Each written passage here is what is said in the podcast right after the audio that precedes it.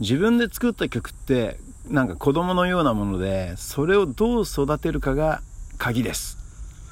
ドクター・ロバーツ渡辺和夫のピックアップはリアでいこう。始まるよ。あのね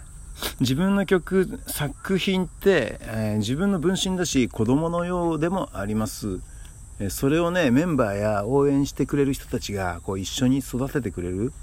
そこでやっと一つの個性になって成長するものだと思ってるんですね。ねだからこう一旦皆さんの手塩にかけた僕の曲野郎たち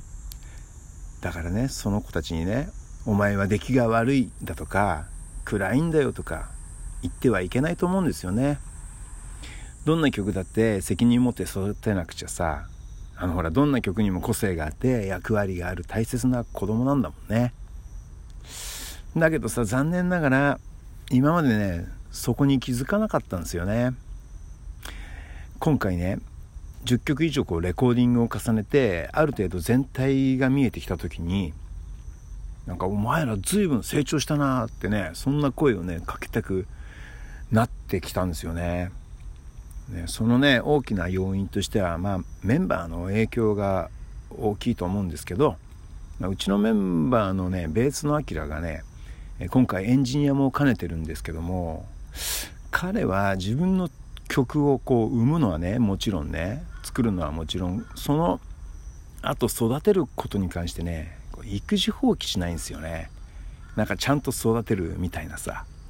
ねそしてね僕の作った曲も同じクオリティまたねそれ以上に丹精込めて作ってくれるんですよ。だからおかげでこう取り散らかったね。渡辺和夫の和夫のねなんで自分の名前で噛むんですか？渡辺和夫の曲たちもねなんか元気にね成長することができたんです。そしてねあのアキラの曲も元気に育って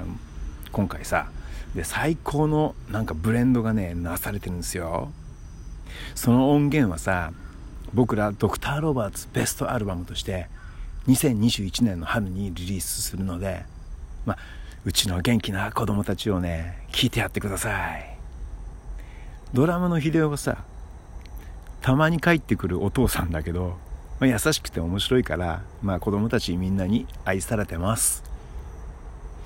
さて今回のイートインコーナー。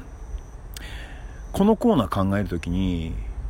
なんかねさて何を食べようかなって思うね食事前のね気持ちと同じでね楽しいです。カツカレーってどうやって食べます？まあこれ食べ方って何通りかありそうなんですけどないかな？俺だけかな？あのカレーはなんかお昼に食べることがね多くなってきてるんですけど前はカツとカレーは別々に食べてたのね。でまず、えー、カツにウスターソースをかけて一口食べてご飯。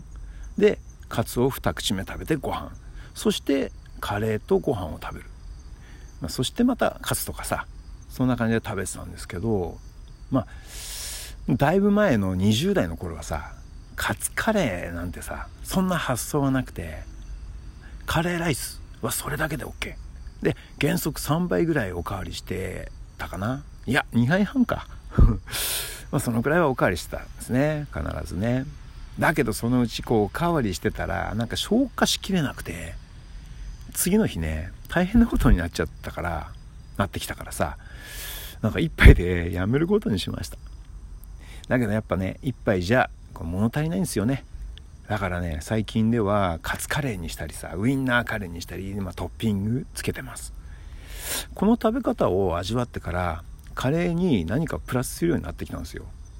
本当ね前は福神漬けなんかねあんま好きじゃなかった20代の頃はね。でも今はねもう福神漬けなんてもう最高ですよね。でね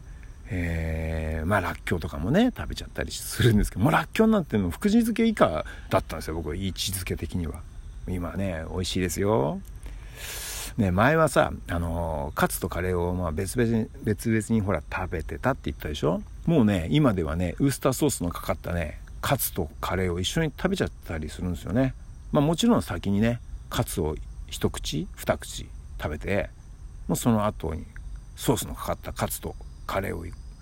とご飯を一緒に食べるようにななりました。